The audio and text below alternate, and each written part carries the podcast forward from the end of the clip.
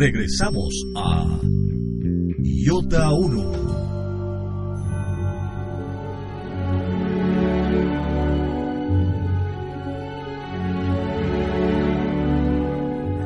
Tal como lo hemos probado, la variación en la doctrina consiste en que la unión de todas las iglesias se hace más que en la Iglesia Católica en una nueva estructura llamada la Iglesia de Cristo, a través de un movimiento de todas las confesiones, incluida la católica, hacia un centro que está ubicado fuera de todas ellas. Claro está que la variación del concepto de unidad de los cristianos da lugar necesariamente a una variación en el concepto de la misión. También las religiones no cristianas deben entrar en la unidad religiosa de la humanidad. Pero al igual que para los hermanos separados, esto ya no ocurre viniendo ellos por conversión al cristianismo, sino profundizando sus valores intrínsecos y reencontrando así esa más profunda verdad que subyace a todas las religiones. La idea está desarrollada por Jean Guiton en el Observatorio Romano del 19 de noviembre de 1979. Dice, la diversidad es un bien y nadie debe sacrificar nada. Pero es fácil oponer que hay diversidades constituidas por antítesis, entre lo verdadero y lo falso, y que a veces existen en las religiones no cristianas errores que se deben sacrificar. De cualquier forma, según Jean Guiton, el catolicismo no tiene nada que aportar de específico, solo concurre para profundizar valores inmanentes a todas las experiencias religiosas. Por tanto, para un maometano, convertirse significaría ser cada vez más maometano, para un judío ser más judío, para un budista más budista, etc. La renuncia a convertir, es decir, a hacer obra religiosa, se ha convertido en lugar común y el llamamiento de la Iglesia Católica se evita como un deplorable proselitismo. Tal novedad es evidente y el decreto conciliar ad gentes 1 sobre las misiones la fundamenta sobre el presente orden del mundo. Si bien no se abandona la fórmula tradicional que considera las misiones como una adhesión a la fe de Cristo, la variación conduce en línea teórica a hacer superfluas las misiones. La novedad es coherente con todo el sistema de tendencial desaparición de la trascendencia específica de la religión católica. La unidad de los cristianos separados se realiza mediante un movimiento hacia el Cristo total presente en el fondo de todos los creyentes en virtud de la gracia bautismal. En algún sentido puede considerarse preservado el carácter sobrenatural de este movimiento unitivo, pero si los no cristianos son destinados a unirse a los cristianos, no por una mutación que les lleve fuera de sí mismos hasta el Cristo de la Iglesia Católica, sino por una profundización de su misma creencia, entonces parece que Cristo, principio de la ecúmene, se encuentra en el fondo de su conciencia natural. Y se cae ciertamente en la negación entonces de lo sobrenatural y en la igualación de lo natural a lo sobrenatural que es propio de la gracia. El principio de la salvación no viene del cielo, no viene chelitus, sino funditus, es decir, inmanente a la naturaleza humana y brilla en todos los hombres. Por lo tanto, en perfecta coherencia con esta idea de una teocracia o panmixis religiosa, en el Missel des Dimanches 1983 de los obispos de Francia, en la fiesta de todos los santos, se ruega textualmente, junto con los santos de todas las creencias e increencias. Increíble. Lamentablemente el Papa Pablo VI no despejó esta incertidumbre. En las citadas conversaciones con Jean Guiton, en la página 164 asegura, no hay más que una iglesia eje de convergencia, una sola iglesia en la que todas las iglesias deben reunirse. Pero ¿cómo no ver que unirse en la iglesia no es unirse a la iglesia? ya subsistente como unificante, y cuando concluida la parte de la fe añade, pero la caridad nos impulsa a respetar todas las libertades, no aclara que ni conciencia ni libertad son autónomas y que el catolicismo no es la religión de la libertad, sino de la verdad. Que la religión esté presente en una luz inmanente a la conciencia de todo hombre es una tesis apoyada en el prólogo al Evangelio de San Juan, que hasta Rosmini fue uno de los textos más meditados por la especulación católica. Pero si bien el verbo como luz de la naturaleza consciente en la exaltación de los valores de las civilizaciones no cristianas, excluye sin embargo que se teorice sobre su autosuficiencia en el orden a la salvación. Ahora bien, el titular del Secretariado para las Religiones No Cristianas, en dos extensos artículos de Observatorio Romano, reduce, simplemente reduce las misiones a diálogo. Según sus textuales palabras, no para convertir, sino para profundizar en la verdad. En el Observatorio Romano del 15 de enero de 1971 leemos, La Iglesia tiene necesidad para crecer, según el designio de Dios, de los valores contenidos en las religiones no cristianas. La tesis, lamentable, no es nueva e identifica el orden de la civilización con el de la religión, que conviene, sin embargo, distinguir. Tal afirmación implica que en el seno de las religiones no cristianas late el cristianismo y que basta profundizar en el logos natural para encontrar al logos sobrenatural del hombre Dios y de la gracia. Por ejemplo, el islamismo sería un germen de cristianismo que debe ser hecho germinar y crecer. Al igual que en el ecumenismo para los cristianos separados, aquí tampoco se procede por acceso a la verdad cristiana, sino por explicitación y maduración de una verdad inmanente a todas las religiones. El decreto ad gentes enseñaba que todos los elementos de verdad y de gracia que es posible hallar entre los infieles por una cierta presencia secreta de Dios, una vez purgados de las escorias del mal, son restituidos a su autor Cristo, por lo cual todo el bien que se encuentra diseminado en el corazón y en la mente de los hombres, o en las civilizaciones, o en las religiones propias de ellos, no solo no desaparece, sino que es sanado, elevado y llevado a su completitud.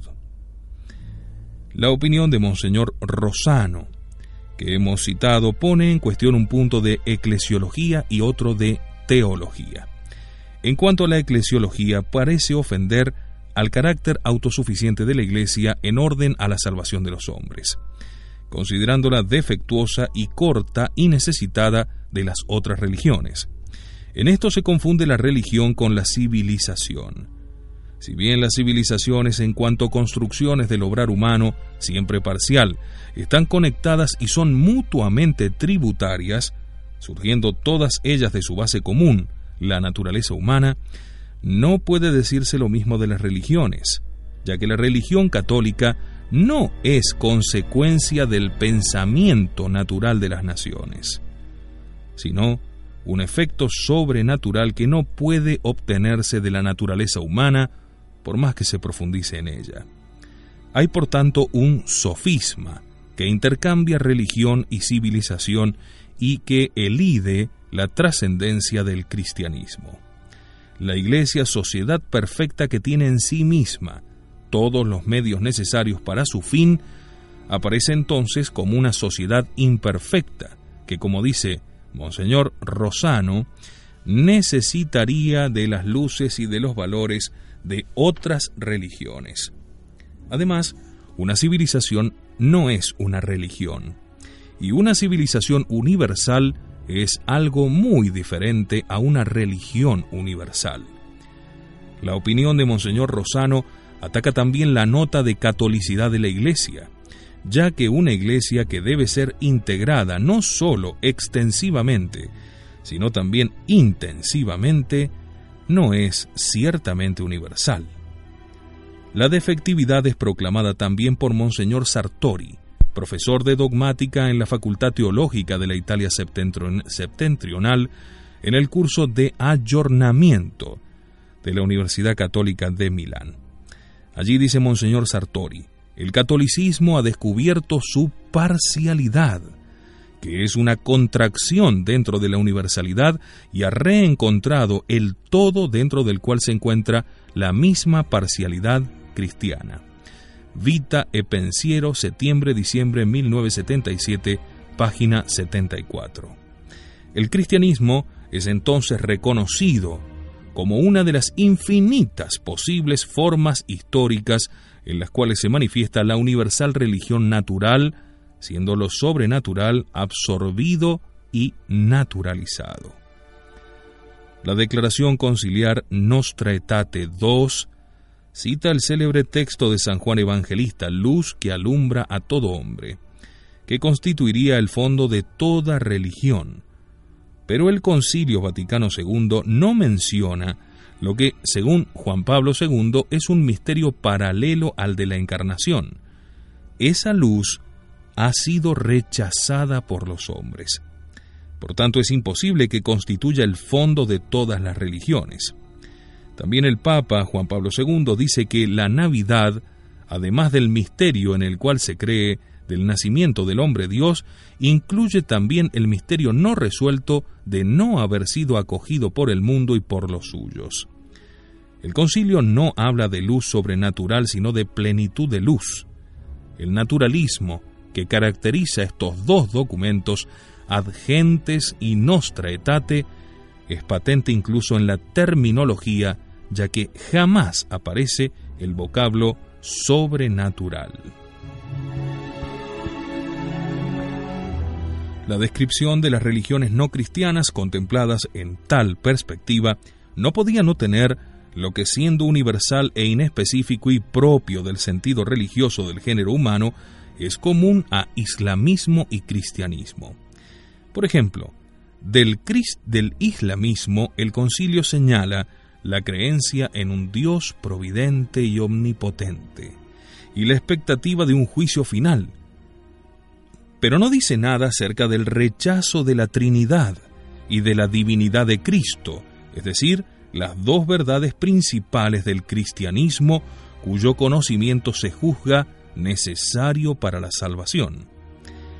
El problema oculto en este nuevo ecumenismo es la antigua cuestión de la salvación de los infieles, que atormentó a la teología desde los primeros tiempos y se confunde con el número de los predestinados, que si fuese pequeño parecería producir escándalo. El Verbo Divino encarnado, Cristo, se encuentra en el principio de todos los valores de la creación, y por tanto seguir al verbo en el orden natural o en el sobrenatural es seguir al mismo principio por lo cual Campanella, que puso el fundamento de toda su filosofía en Cristo como racionalidad universal, encontraba en él el motivo para las misiones.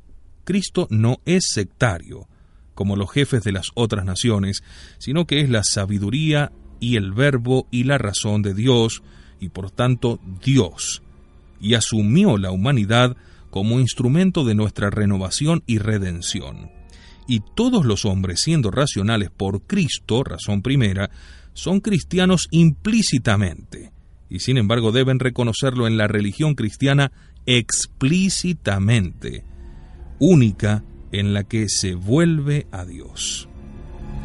La idea campaneliana de los infieles como cristianos implícitos es retomada por la nueva teología, que ignorando a Campanella ha elaborado el concepto de cristianos anónimos, estos se adherirían a Cristo por un deseo inconsciente, y gracias a tal deseo serían salvados en la vida eterna.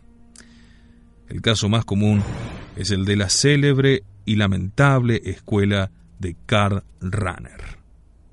La principal característica que se descubre en el sistema es su tendencia pelagiana. Pelagio no dejaba a salvo la trascendencia del cristianismo, pues según él, lo que salva no es la gracia, es decir, la especial comunicación que Dios hace de su propia realidad en la historia, sino la universal comunicación que Dios hace de sí mismo a las mentes mediante la luz de la racionalidad en la naturaleza. Por tanto se confunde el orden ideal con el orden real, la institución de la idea con la presencia de lo real.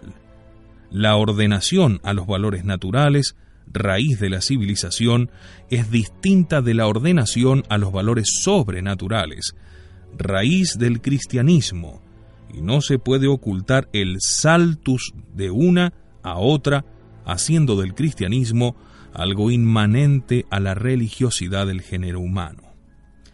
Es imposible con la luz natural encontrar lo sobrenatural, que aunque injertado por Dios con un acto histórico especial en el fondo del espíritu, no proviene de dicho fondo. Es temerario y erróneo afirmar, como lo hace el Observatorio Romano del 11 de enero de 1972, que el concilio ha cancelado de una vez para siempre el prejuicio de que sólo los católicos poseen la verdad. ¿Se habrá visto mayor apostasía que esta? Porque iguala la gracia específica de Cristo con la naturaleza universal de los valores humanos. Por consiguiente, negar que la Iglesia es un monolito es negar que tenga una única piedra tanto en lo visible como en lo invisible. Y esto en el diario propio del Vaticano. El concilio ha cancelado de una vez para siempre el prejuicio de que sólo los católicos poseen la verdad. Observatorio Romano, 11 de enero de 1972. El nuevo ecumenismo destruye además las misiones.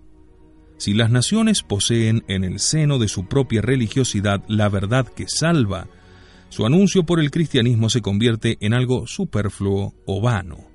Parecerá incluso que intenta sujetar a los espíritus a sí misma, en vez de a la verdad que ellos ya poseen.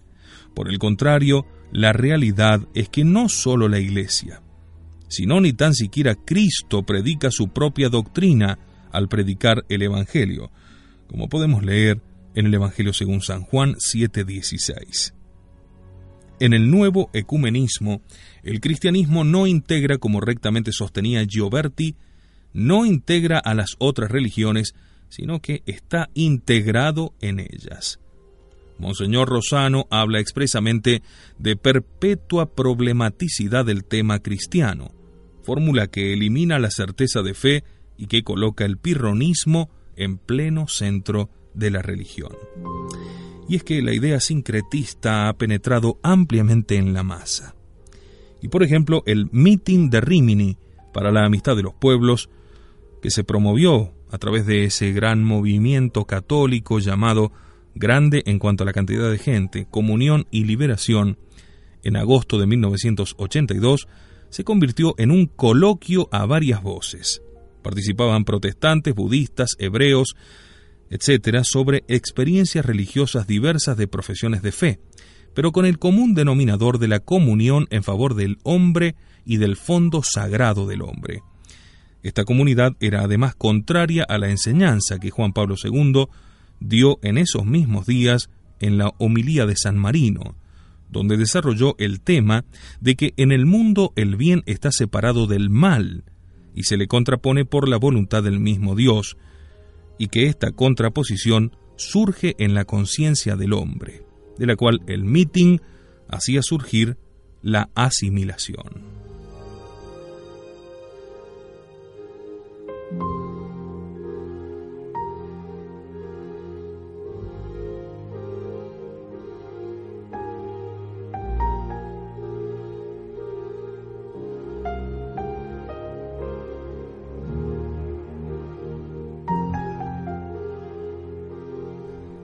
En el sistema católico, la civilización, en concreto la promoción de la civilización técnica, debe ceder ante la predicación del Evangelio.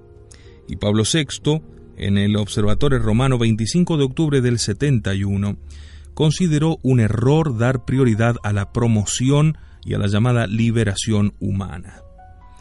Pero tal prioridad se despliega ampliamente ante toda la acción posconciliar. Si como escribe, por ejemplo, en la revista Renovacio, 1971, página 229, el padre Bassetti Sani, de quien se protestó verdaderamente desde muchos lados, pero que fue protegido por el responsable de ese periódico, y dice, el Corán es un libro divinamente inspirado. Y si como declara Monseñor Yves Plumey, más allá de las diferencias de dogma y de moral, cristianismo e islamismo predican las mismas verdades y tienden al mismo fin, como apareció en Amigos del Clero 1964, página 414, dichos de un obispo, o si, como escribe en Observatore Romano del 28 de julio del 77, reseñando una obra de Raimundo Panicar, el hinduismo está ya orientado hacia Cristo y de hecho ya contiene el símbolo de la realidad cristiana, entonces la acción misionera de la Iglesia no podrá ser más que como es actualmente de alfabetización hidráulica, agronómica o sanitaria, es decir, de civilización pero no de religión. La idea de una tal misión no misionera se ha convertido en la clave del Día Mundial de las Misiones.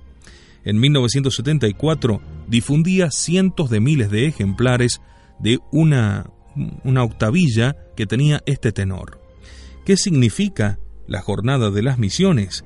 Colaborar a eliminar del mundo odios, guerras, hambre, miseria cooperar a la redención espiritual, humana, social de los pueblos a la luz del mensaje cristiano, que se pide guarderías, asilos, escuelas, hospitales, ambulatorios, hospicios, casas para ancianos, leproserías, centros para tuberculosos. Los misioneros esperan un acto de solidaridad generosa. No hay en toda la apelación sombra alguna de religión católica, sino de pura filantropía antropocéntrica. Ese fondo común a todos los movimientos religiosos del género humano no es el Cristo hombre Dios de la revelación, sino el Cristo hombre ideal de perfección del humanitarismo naturalista. No sorprende que los misioneros se desencanten de una misión dirigida primariamente a una renovación totalmente terrenal, ni sorprenderá que ese ecumenismo unido a una caridad meramente natural haya tenido en Marsella, por obra de Monseñor Echegaray, su panteón, el intento de transformar en un centro monoteísta una capilla de Notre Dame de la Garde, quitando imágenes de santos para colocar frases del Corán y de la Torá, lo cual despertó una viva manifestación popular que en parte lo hizo fracasar. Y estuvo nada más y nada menos que inmiscuido en esto Monseñor Roger Echegaray. Tampoco sorprenderá, finalmente, bajo esta nueva perspectiva que tanto se aleja de la verdad católica, que en el seminario islamo-cristiano de Trípoli el cardenal Piñedoli haya aceptado en el punto 17 la condena de toda misión que se proponga la conversión, al considerar a todos los fundadores de religiones, todos los fundadores de religiones, como mensajeros de Dios. Observatorio Romano, 13 de febrero de 1976. La conversión del concepto de misión en el proselitismo se ha hecho hoy común entre los católicos, que han adoptado totalmente sobre este punto la doctrina del Consejo Ecuménico de las Iglesias. Según el pastor Potter, secretario de ese consejo, en el discurso a la Asamblea Ecuménica de Vancouver en julio del 83, el fruto que ha madurado en el mundo cristiano gracias a ese movimiento es el siguiente. De la desconfianza, del rechazo, al reconocimiento mutuo de ser iglesias, del proselitismo de una confesión apologética de la propia fe particular, se ha pasado a desalentar el proselitismo para hacer más fiel y más convincente el testimonio común de Cristo. Observatorio Romano, 28 de julio del 83, el cual no hace reserva alguna y parece reconocer que esta es también la posición de la Iglesia Católica. No sorprende que en tal circunstancia de teocracia haya sido erigido como símbolo en el campo de las reuniones un enorme tótem de una tribu india, que sale en Observatorio Romano 31 de julio del 83, que pone la noticia bajo el titular Culturas diversas convergentes en la única fe. No estamos hablando de los diarios o de los recortes de diarios o revistas del resto del mundo, con particularidades anticatólicas o masónicas. Estamos hablando de la Santa Sede, del diario oficial del Vaticano. El nuevo ecumenismo tiende a desplazarse desde la esfera religiosa, cuyo fundamento es lo sobrenatural, hacia la esfera civil, asimilando cada vez más la ecúmene religiosa a la etnarquía humanitaria propagada por la ONU. Lo confiesa el Consejo Ecuménico de las Iglesias y se empeña en hacer triunfar los derechos del hombre más que en enfrentarse recíprocamente sobre cuestiones sobre la verdad. El motivo del desarrollo mundano como fin de las misiones es también retomado por el cardenal Ballestrero en el Cuarto Congreso Nacional Misionero Italiano. Señala cómo el concepto de misión se ha ampliado, dice textualmente, porque las misiones se entienden hoy como promoción humana. El misionero también anuncia la fe, dice, pasando por las vías del progreso humano. Observatorio Romano, 23 de septiembre de 1982. La ecúmene ya no es la reducción de la humanidad universal a Cristo como hombre Dios, que permite la percepción de las realidades divinas, sino una completa explicación de la racionalidad, que es ciertamente una irradiación del verbo divino, pero impuris naturalibus. Esto se ve en cada paso de la civilización moderna, marcada por el carácter de la técnica y de la dominación del mundo.